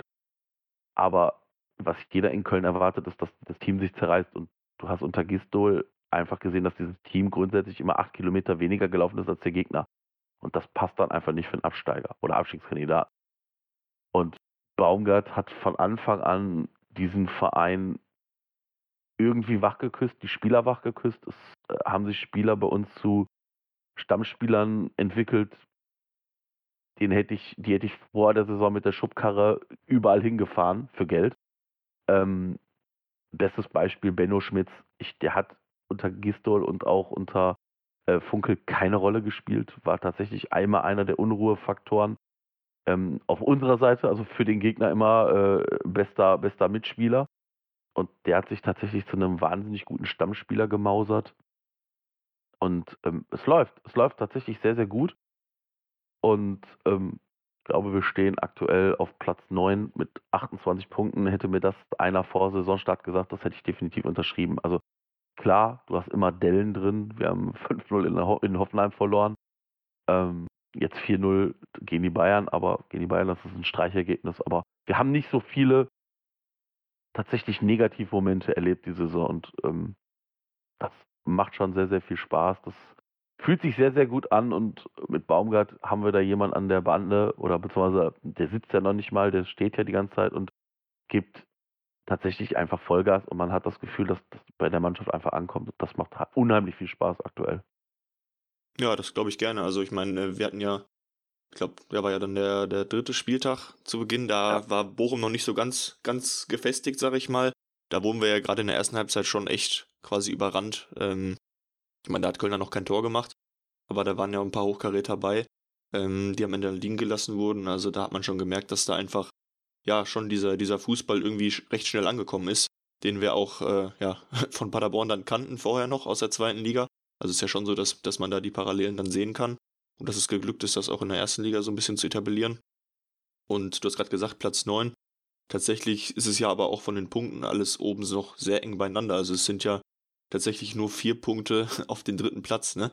Ähm, ja. Also wenn es jetzt noch ein bisschen besser läuft in, in der Rückrunde, dann kann man eben auch schnell schon fast wieder Richtung Europa schauen. Ist das irgendwas, was man so ein bisschen im Blick hat oder bist du einfach froh, wenn man jetzt stabil die Saison zu Ende spielt? Also tatsächlich ähm, äh, schaue ich aktuell tatsächlich eher nach oben als nach unten. Ähm, realistisch gesagt muss man aber, glaube ich, sagen, da sind Teams dabei. Ähm, ich glaube, Bayern, Dortmund, Leverkusen, Hoffenheim, die werden das in der Regel weitermachen. Ähm, Leipzig ist jetzt mittlerweile siebter, ähm, punktgleich mit uns. Vorn steht noch Frankfurt. Freiburg spielt auch eine bärenstarke Saison. Union Berlin auch wieder äh, tatsächlich sehr stabil. Ähm, mit einem bisschen Glück kann man wahrscheinlich nachher auf Platz sieben oder sechs landen. Dafür muss aber beim FC auch alles laufen und bei den anderen vielleicht nicht so ganz optimal wie bisher. Ich persönlich wäre auch vollkommen damit zufrieden, nachher siebter, achter, neunter zu werden und nicht nach Europa zu fahren, weil tatsächlich Platz sieben würde ja diese Euro Conference League bedeuten. Das ist, glaube ich, eine Liga, da fängst du, also das ist ein Europapokal, da fängst du noch eher an. Noch weniger Regeneration bei nicht wirklich viel finanziellem Output der FC hat es schon einmal geschafft, nach Europa zu fahren, damals äh, in die Euroleague und in dem im nächsten Jahr abzusteigen.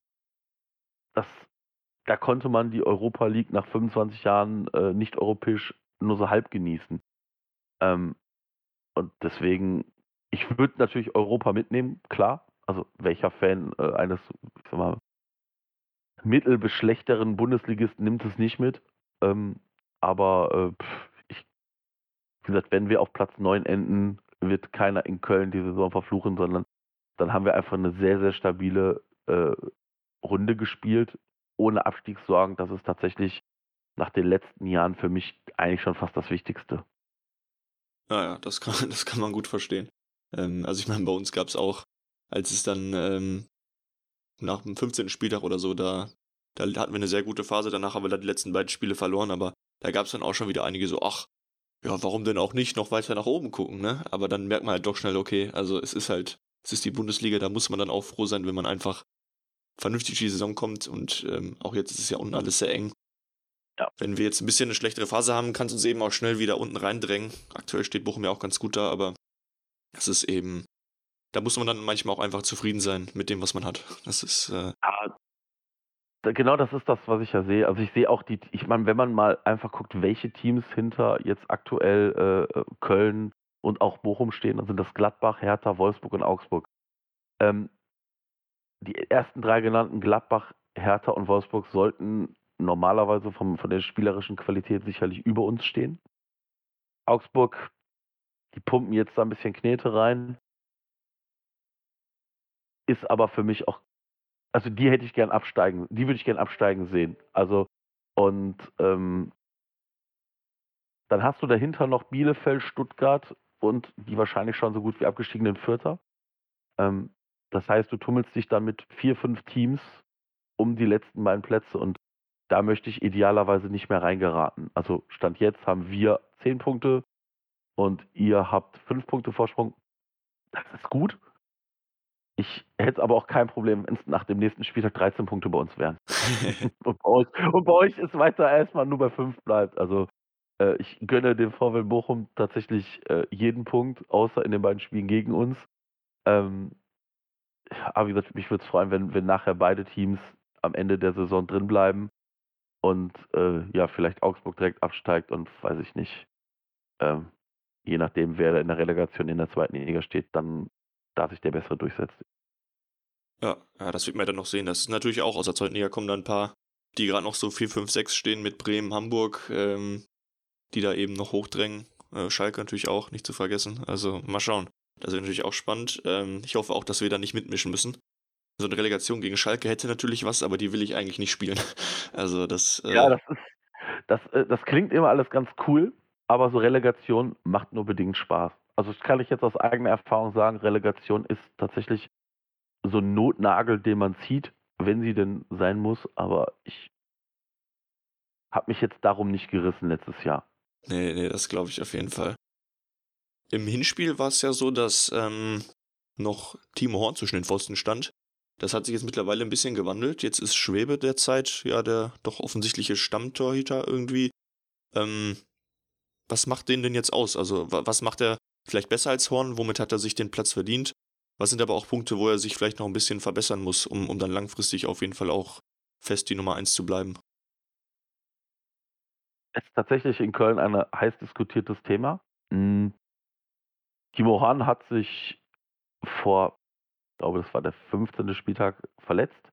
Ähm, und dann kam Marvin Schwäbe rein. Marvin Schwäbe hat ja bis dato äh, alle Pokalspiele für uns gemacht. Also es war klar, dass Schwäbe die, ich sag mal, Nummer 1b ist und aber im Pokalspiel. Hat im Pokal tatsächlich zwei gute Leistungen gebracht. Und Timo Horn ist in Köln nicht unumstritten. Ähm, seit Jahren hat man irgendwie das Gefühl, Timo Horn stagniert auf einem schlechteren Bundesliganiveau. War immer mal für einen Patzer gut und ich glaube, das, was Marvin Schwäbe aktuell ausmacht, ist, dass er größtenteils sehr stabil wirkt und fußballerisch einfach tatsächlich um Klassen besser ist als Timo Horn. Also kann das immer nur sagen, wenn Timo Horn früher einen Rückpass bekommen hat und den, der wurde angelaufen, da habe ich schon immer leichte Zuckung bekommen und erstes Herzrasen ging los, weil ich gedacht habe, so entweder das Ding fliegt jetzt auf die Tribüne oder das ist im Tor. Und ähm, bei Schwäbe sieht man einfach, dass der fußballerisch um Längen besser ist. Könnte mir vorstellen, dass ähm, Timo Horn war ja jetzt auch im, für den Pokal nicht fit. Und ähm, man hat gesagt, nach dem Bochum-Spiel ähm, guckt man nachher nochmal drauf und äh, bewertet die Situation neu. Ich glaube, das ist für Timo Horn aktuell sehr, sehr schwierig, da nochmal diese Saison ins Tor zu kommen, weil Marvin Schwäbe ihm einfach gar keine, gar keine Möglichkeiten bietet. Jetzt war Timo Horn auch nicht im Training, das heißt, er kann sich da nicht anbieten. Wenn da jetzt am äh, Samstagnachmittag oder späten Nachmittag nichts Gravierendes passiert, wird Marvin Schwäbe sicherlich die restlichen Spiele aller Voraussicht nach bei uns im Tor stehen. Okay. Ist definitiv äh, keine Verschlechterung. Meines Erachtens sind die tatsächlich, ähm, was so die Strafraumbeherrschung anbelangt, tatsächlich mindestens gleichwertig. Fußballerisch hat Schwäbe sicherlich mehr drauf. Ob, ob Timo Horn auf der Linie minimal besser ist, wird so gesagt, sehe ich nicht unbedingt.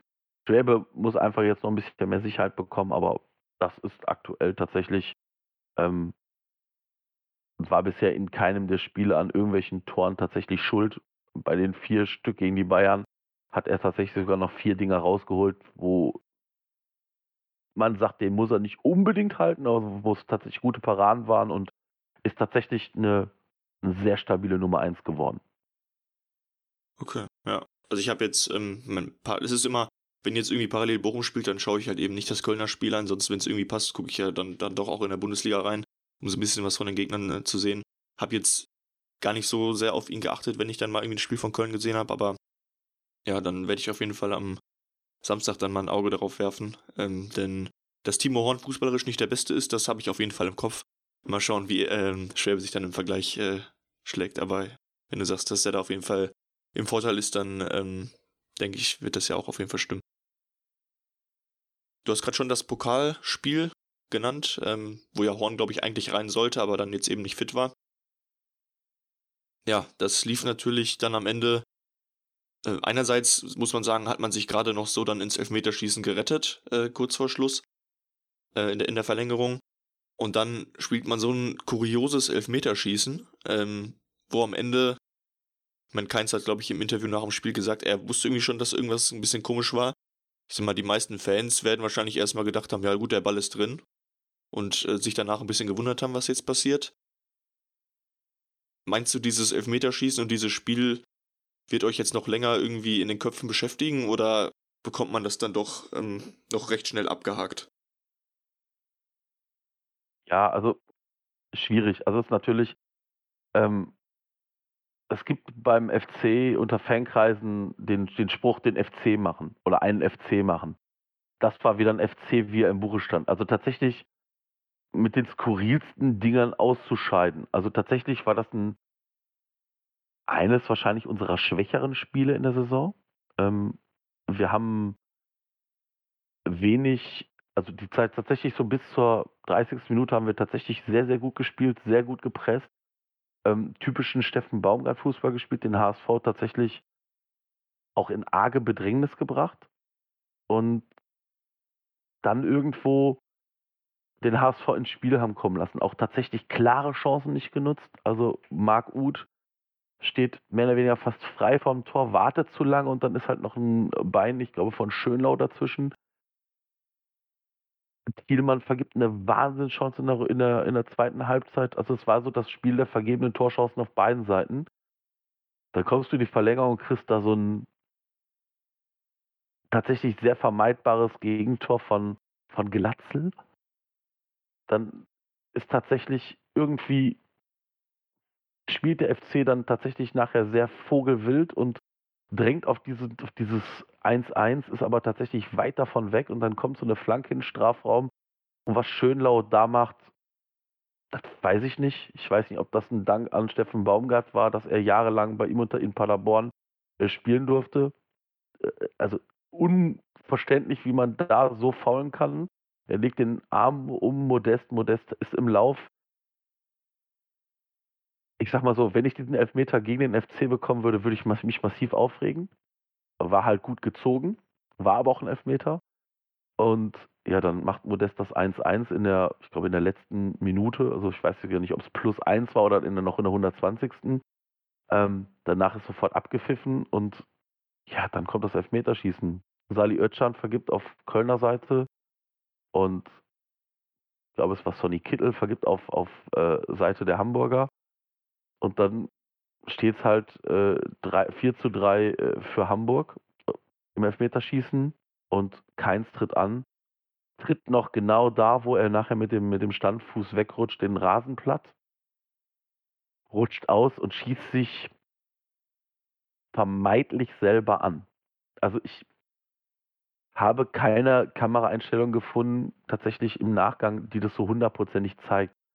Ähm, irgendwie sieht es so aus, als ob er sich den am Standfuß selber anschießt, dann trudelt der Ball irgendwie rein und also schon die Flugkurve war irgendwie komisch, ich habe aber gedacht, er tritt irgendwie in den Boden, aber anscheinend trifft er doch dann irgendwie sich selber und das ist tatsächlich sehr kurios, so auszuscheiden, aber es ist jetzt nicht so unverdient gewesen. Ähm, man muss aber sagen, im Pokalspiel hat der FC schon deutlich durchrotiert. Also bis auf Schwäbe, Kilian, also unsere Innenverteidiger Kilian und Hübers, die ja auch aktuell unsere einzigen Innenverteidiger sind, äh, wenn wir später nochmal bei den Wintertransfers drauf kommen, ähm, haben gespielt. Ähm, und Jonas Hector hat gespielt. Allerdings ähm, eher im Mittelfeld und nicht als Linksverteidiger wie sonst. Ähm, und dann haben nur, hat im Prinzip als, ich sag mal, Stammkraft nur noch Marc Uth gespielt, der aber jetzt auch nicht eine gängige, also der Marc Uth rotiert mal rein, rotiert mal raus.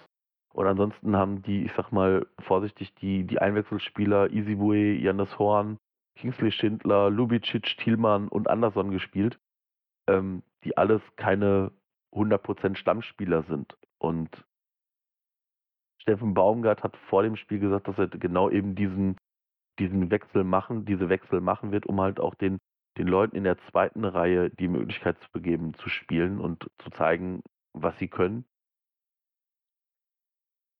Natürlich ärgerlich, wenn man, wenn man sieht, wer jetzt noch alles im Pokal ist, hat man, glaube ich, wahrscheinlich in den Jahren davor sicherlich mehr Probleme gehabt, den DFB-Pokal mal zu gewinnen. Aber der FC wäre nicht der FC, wenn man jetzt weitergekommen wäre und im nächsten Spiel wahrscheinlich Leipzig oder so bekommen hätte. Ähm, oder Freiburg, die uns auch nicht wirklich liegen. Und ähm, ja, es ist ärgerlich, es ist unfassbar ärgerlich, so auszuscheiden. Also wenn keins den 40 Meter übers Tor haut, dann ist das auch blöd, so auszuscheiden, aber es ist tatsächlich sehr bitter, so kurios auszuscheiden. Ja, wenn man im Prinzip mit einem getroffenen Elfmeter dann am Ende raus ist, ne? Und nicht mehr ja, die Chance genau. hat, das noch irgendwie zu korrigieren. Ähm, ich meine, die Regeln geben es am Ende so her, dann ist es auch korrekt entschieden, muss man sagen, aber es ist schon. Es war, also ich habe das, dadurch, dass das Bochum-Spiel dann schon angefangen hatte, habe ich das erst dann in der Halbzeit so richtig mitbekommen, was da jetzt passiert ist. Und dachte ich auch, das gibt's doch gar nicht. Also, ähm, naja, aber gut, ist, ist so, hat dann jetzt zu der, zu dem Pokal ausgeführt und damit hat der FC, wenn ich nicht irgendwas übersehen habe, aktuell mit der Niederlage gegen Bayern und jetzt den Pokal aus.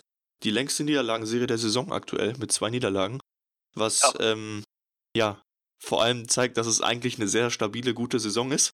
Ähm, hat man denn da jetzt irgendeine Angst, dass man jetzt äh, plötzlich da eine, eine, schlechtere Serie startet? Oder ist es, ich meine, gerade wenn es jetzt nur das Elfmeterschießen war, zeigt das ja, dass man im Spiel eigentlich soweit dann doch mithalten konnte. Ähm, denkst du, dass man da jetzt nicht irgendwie langfristig äh, dran knabbern wird, weil ich sag mal, auch gegen die Bayern kann man halt verlieren, ne? Ja, also tatsächlich ist Bayern für mich immer ein Streichergebnis in der Saison. Wenn man da Punkt holt, ist das schön. Aber da rechne ich persönlich nicht mit. Und ähm, ich unter einem anderen Trainer hätte ich gesagt, ja, die Mannschaft kann jetzt einbrechen. Ich glaube, dass Stefan Baumgart so viel Feuer da reinbringt, dass eben genau das nicht passiert. Und ähm, der FC hatte auch durchaus in der Saison schon schwächere Spiele, also gegen Augsburg, gegen Hoffenheim. Das war alles, auch da, auch da waren tatsächlich Auftritte dabei, wo man denkt, so, pff, man muss jetzt nicht gegen Augsburg zu Hause verlieren. Und ähm, aber der FC hat es dann immer geschafft, wieder zurück in die Spur zu finden und tatsächlich immer irgendwie weiter dran zu bleiben. Und ähm, deswegen, ich, das Spiel gegen Bochum ist jetzt kein Spiel, was man unbedingt gewinnen muss. Ähm, aber tatsächlich ähm, haben wir uns immer in der Saison zurückgekämpft und das glaube ich auch. Also selbst wenn man jetzt gegen Bochum unentschieden spielen sollte und dann, dann kommen tatsächlich ein paar Spiele, die haben es in sich. Danach spielen wir gegen Freiburg, Leipzig und Frankfurt. Aber dann spielen wir wieder gegen Reuter Fürth. Also ja, ich sag mal, dass, dass der FC Spiele verlieren wird, ist immer eingepreist. Ähm, ich glaube, der FC muss halt die direkten Duelle gewinnen. Stuttgart, Augsburg, Bielefeld und Mainz und äh, wenn dann irgendwo, Kräuter führt, wenn dann irgendwo anders noch Punkte runterfallen. Also ich glaube, wenn man tatsächlich gegen die, gegen die vier unten noch gewinnen sollte, also Augsburg, Bielefeld, Stuttgart und Fürth, ähm, dann sind wir bei 40 Punkten und ich glaube, da kann man auf die Saison Deckel drauf machen. Ich glaube nicht, dass man mehr als 40 Punkte braucht, um, dieser, um in der Liga zu bleiben. Und äh, wenn dann natürlich gegen, weiß ich nicht, Mainz, Wolfsburg, äh, Gladbach, da sind ja auch überall Punkte drin. Freiburg, Union Berlin. Und ich glaube, da ist der Vorsprung tatsächlich zu gut für, da noch richtig unten reinzurutschen. Die Gefahr ist natürlich immer da, aber ich glaube, Baumgart wird da schon das Richtige für sagen und ist, glaube ich, auch eher der, der, an dem es nicht liegen wird, dass wir da unten reinrutschen. Nee, also sieht ja momentan alles sehr, sehr gut aus für den FC. Ich denke nicht, dass man da äh, noch unten reinrutscht und quasi, wie du schon gesagt hast, wenn man die direkten Duelle gewinnt, dann, dann erst recht nicht. Ähm, also bleibt das abzuwarten. Du hast gerade schon gesagt, das äh, Spiel jetzt am Samstag gegen uns, ähm, dass man da nicht zwingend punkten müsste. Was für ein Spiel erwartest du denn am Samstag? Ähm, reicht's für die Bochumer, wenn sie Modest aus dem Spiel nehmen oder wie, äh, was, was meinst du, wie wird sich das am Ende auf dem Rasen so ein bisschen äh, präsentieren? Ich sag mal so, das ist ähm, tatsächlich ja, also wenn man auf die Neuzugänge guckt, muss man tatsächlich auch sagen, dass Modest ein gefühlter Neuzugang ist. Ähm, der hat letzte Saison keine Schnitte gesehen, war dann ausgeliehen nach Saint-Etienne, hat dann im Sommer nach, ich glaube, nach drei Jahren zum ersten Mal wieder eine komplette Vorbereitung gemacht, ohne Verletzung. Und was der da aktuell bei uns spielerisch und auch kämpferisch leistet, das ist schon sehr, sehr gut. Also ich meine, Modest ist einfach, glaube ich, tatsächlich schwer komplett aus dem Spiel zu nehmen. Ähm, ist natürlich jetzt kein Lewandowski, aber wenn ich mir die Torjägerliste angucke, dann steht der auf Platz 4 hinter eben Lewandowski, Schick und Haaland. Ähm, der hat schon zwölf Tore gemacht. Das ist tatsächlich sehr, sehr gut und ist natürlich auch immer wieder sehr gefährlich bei Kopfbällen. Hat jetzt, ähm, ich glaube, acht oder neun Kopfballtore ja, das gemacht. Ist echt Wahnsinn. Und das ist halt, tatsächlich muss man sagen, der FC ist, was die Flanken anbelangt, tatsächlich sehr, sehr gut. Aber man hat auch neben Modest noch Leute, die treffen können. Ähm, Uth ist tatsächlich auch immer mal wieder gefährlich und immer mal wieder gut für ein Tor. Und ähm, ja, also Keins ist sicherlich auch immer mal gut für ein Tor oder, oder einer aus dem Mittelfeld. Also das ist jetzt nicht klar, es ist aktuell sehr, sehr modestlastig, aber äh, wir haben 30 Tore geschossen, davon 12 von Modest. Das ist schon sehr, sehr viel, aber wir haben auch 18 Tore von anderen Spielern. Und, und wir haben nur 17 geschossen. ja, also ne, das ist, das ist, muss man dann auch mal sagen, also das ist jetzt nicht so verkehrt. Also ich meine, wir haben auch schon 32 Gegentore, das ist auch ein bisschen mehr, aber tatsächlich ähm, spielen wir sehr, sehr stabil. Man muss einfach gucken, der FC spielt ja aktuell ohne Ilyas Kiri, der beim äh, Afrika Cup für Tunesien spielt. Ähm, hat im Winter ja auch äh, den einen oder anderen Abgang gehabt, ähm, wo man denkt so, hm, das ist tatsächlich sportlich. Also wir haben mit Rafael Schichos unseren bis dato Abwehrspieler, Innenverteidiger mit den meisten Spielen. Rafael Schichos hat bis zum 17. Spieltag alle 17 Spiele gemacht. Ja. Den hat man dann äh, nach Chicago gehen lassen, ähm, weil er unbedingt nochmal äh, in die USA wollte und dort einen langfristigen Vertrag bekommen hat. Und ja, das ist sehr schade. Hat dann auch noch Jorge Mere jetzt äh, nach Mexiko verkauft. Mere ist halt so ein Spieler, der hat sich unter keinem Trainer durchgesetzt. Und man wird wohl auch dann nochmal auf dem Transfermarkt aktiv, wobei äh, Thomas Kessler als sportlicher Leiter jetzt auch schon gesagt hat, ähm, dass man nicht für, den, nicht für das Spiel gegen den VW Bochum jemand Neues präsentieren wird. Und selbst wenn man den bis dato präsentieren wird, also morgen oder übermorgen, wird er nicht im Kader stehen.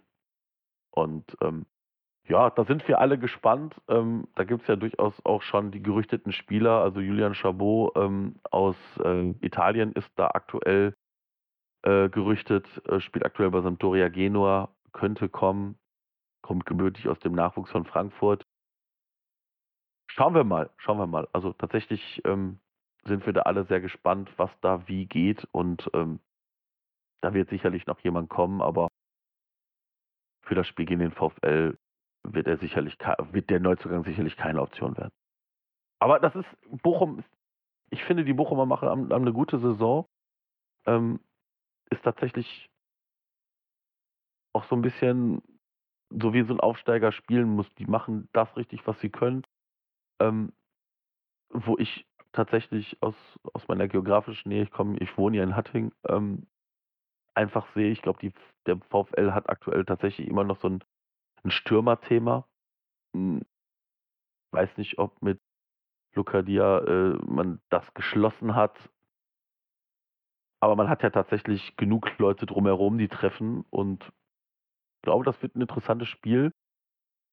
Wer, der, wer dann da gewinnen wird, kann ich aktuell nicht sagen. Also kann in beide Richtungen schwappen, es kann aber auch ein 0-0, 1-1 werden.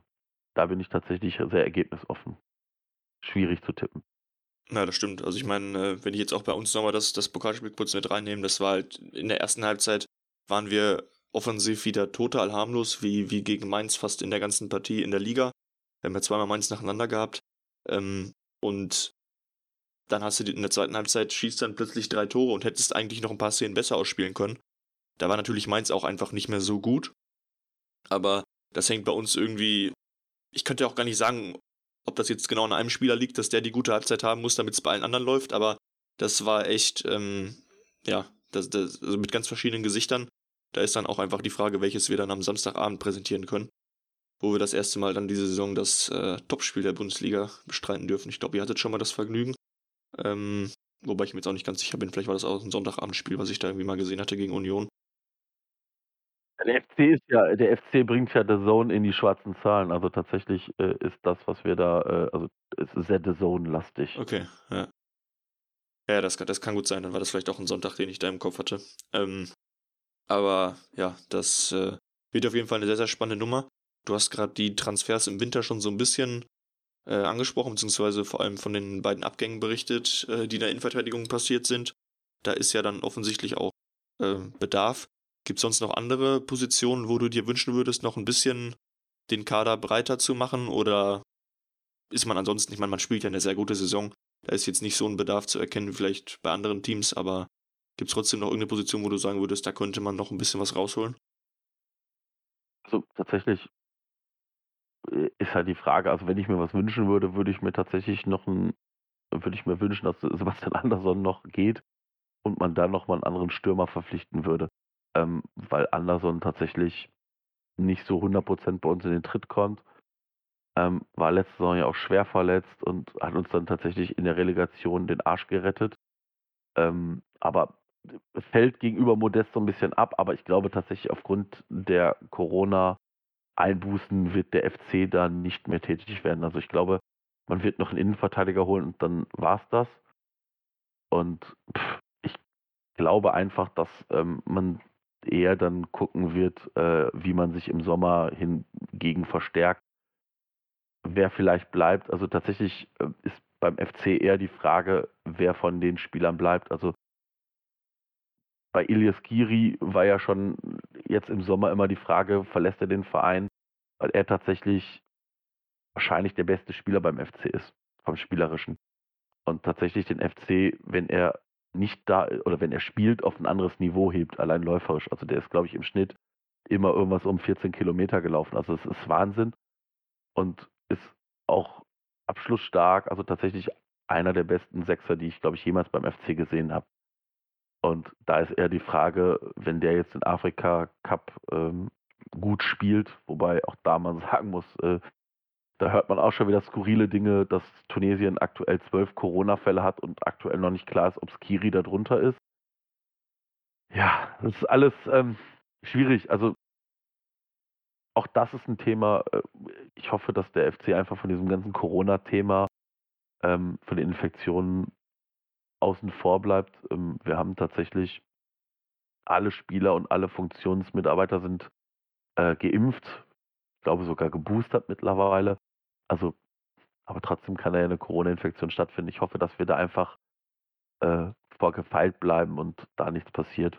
Ansonsten wird man sicherlich nicht mehr auf dem Transfermarkt tätig werden, weil ich glaube, auch da Steffen Baumgart ja klipp und klar gesagt hat, dass er äh, in die beiden Innenverteidiger, verbleibenden Innenverteidiger äh, Hübers und Luca Kilian ähm, vertrauen wird.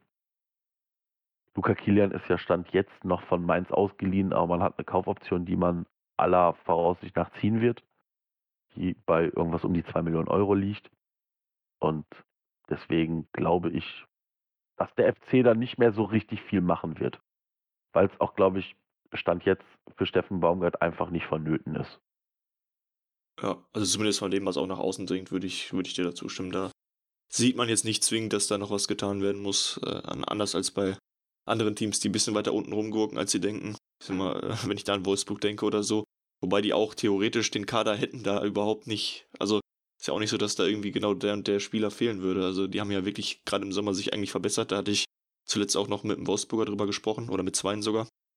Und äh, ja, wie man das, das so schafft, so ein Champions League-Team so äh, taktisch runterzuwirtschaften, sag ich mal, ist, ist schon Wahnsinn. Aber ja, kann man eben froh sein, wenn dann die Underdogs, ähm, wie es Köln sicherlich auch, also ich denke mal, Köln spielt sicherlich eine bessere Saison, als das einige gedacht hätten. Aber eben auch Bochum, ähm, da muss man das eben nutzen, dass die Favoriten alle so ein bisschen unten rumdumpeln. Ja, also tatsächlich in Wolfsburg, ich glaube tatsächlich, dass man in Wolfsburg auf den falschen Trainer setzt. Also äh, Florian Kohfeldt halte ich persönlich für einen großen Blender. Ähm, hab schon nie verstanden, wie, wie die in Bremen weiter rumfuhrwerken durfte. Und also FC-Fans gucken immer sehr äh, freudestrahlend gerade nach Wolfsburg, weil mit Jörg Schmatke ja jemand bei Wolfsburg gerade ähm, Manager ist, der beim FC ja tatsächlich auch das eine oder andere ähm, Schlechte hinterlassen hat. Also tatsächlich haben wir noch Schmatke-Verträge. Also zum Beispiel Jorge Meret ist damals von Schmatke verpflichtet worden mit einem, ich glaube, fünf oder sechs Jahresvertrag, ähm, wo man damals gesagt hat, ja sicherlich ein gutes Talent aus Spanien, aber der hat da noch nie irgendwie tatsächlich auf höherem Niveau gespielt, auch nicht in der spanischen Liga. Und äh, ja, das ist ähm, ja also tatsächlich äh, hat der FC den einen oder anderen Vertrag noch von äh, Schmatke oder aber auch Armin Fee, ähm, die hier sicherlich mehr verbrannte Erde hinterlassen haben, als äh, man selber immer zugeben möchte. Ja, das bei uns äh, war das auch teilweise noch so, da wir da irgendwann dann so die letzten Verträge vom, vom Hochstädter noch damals, äh, ähm, ja, wo man dann sich auch so ein bisschen gewundert hat, was da jetzt so alles dabei war, ähm, kann man dann auch ja, danach ist man dann irgendwann froh. Also ich meine, äh, hatte ja auch durchaus eine gute Phase, aber dann am Ende war es eben dann doch sehr, naja, und äh, dann ist man irgendwann froh, wenn dann diese ganzen äh, Sachen, die da irgendwie sehr interessant gemanagt wurden, dann auch auslaufen und man die, die Spieler oder so dann auch irgendwie los wird, wenn sie eben nicht, nicht benötigt werden. Also das war ja tatsächlich in den letzten Transferperioden beim FC ein Wahnsinnsthema, die Spieler mit hochdekorierten Verträgen überhaupt loszuwerden. Und ja, das ist tatsächlich aktuell sehr gut gelungen. Jetzt haben wir einen Kader, mit dem man tatsächlich auch weiterarbeiten kann. Und wenn man den im Sommer nochmal punktuell verstärkt, ist da sicherlich auch eine verhältnismäßig gute Bundesliga-Saison drin. Also wahrscheinlich ist der FC ein Team, was vom Kader und von der Qualität her irgendwie zwischen Platz 8, 7 und 12, 13 sich irgendwie einfinden sollte. Wenn es schlecht läuft, kann es mal nach ganz unten gehen. Wenn es gut läuft, kann es vielleicht ein paar, zwei, drei Plätze nach oben gehen. Aber das ist so das, wo der FC sich realistisch irgendwie einkategorisieren muss. Ja. Gut. Dann würde ich sagen, haben wir jetzt schon, äh, ja, schon ein bisschen länger, als ich dir vorher geschrieben hatte. würde ich sagen, vielen Dank, dass du dir die Zeit genommen hast und uns mal ja, mit reingenommen hast in die Kölner Gefühlswelt. Wir alle hoffen, oder was heißt hoffen? Also ich gehe mal auf jeden Fall davon aus, dass es spannend wird. Ähm, und dann sind wir eben gespannt, wie es, wie es, in welche Richtung es am Ende ausschlägt oder ob es, ob es eben bei einem engen Unentschieden bleibt. Ähm, genau. Du bist ja auch, hast ja schon gesagt, da ich, dass du lokal an Bochum bist, äh, zumindest außerhalb dieser Spiele ähm, gönnst du Bochum auch jeden Punkt. Insofern ähm, hoffst also, du natürlich, dass, ja. Tatsächlich lieber der VfL Bochum in der, in der ersten Liga als äh, Wolfsburg, Augsburg, Hertha oder sonst wer. Also das ist äh, tatsächlich ja so. Ja, das, das sehe ich natürlich auch so, aber ähm, ja, das äh, muss man dann sehen. Wir hoffen alle, dass es reicht. Momentan sieht es ganz gut aus. Wir hoffen natürlich, dass wir die nächsten Schritte dann gegen euch auch machen können, aber ich denke auch, wenn das in die Hose gehen sollte, haben wir danach noch genug Möglichkeiten. Ähm, genau. Ja, dann nochmals vielen Dank, dass du dir die Zeit genommen hast und unseren Zuhörerinnen und Zuhörern vielen Dank fürs Zuhören. Schaut auf jeden Fall auch mal beim trotzdem hier Podcast vorbei. Wir haben die entsprechenden äh, ja, Links, Social Media Kanäle, wie auch immer, wie immer verlinkt. Könnt ihr mal vorbeischauen. Und ansonsten würde ich dann sagen, bis dahin. Ciao, ciao. Ciao, ciao. Ciao, ciao.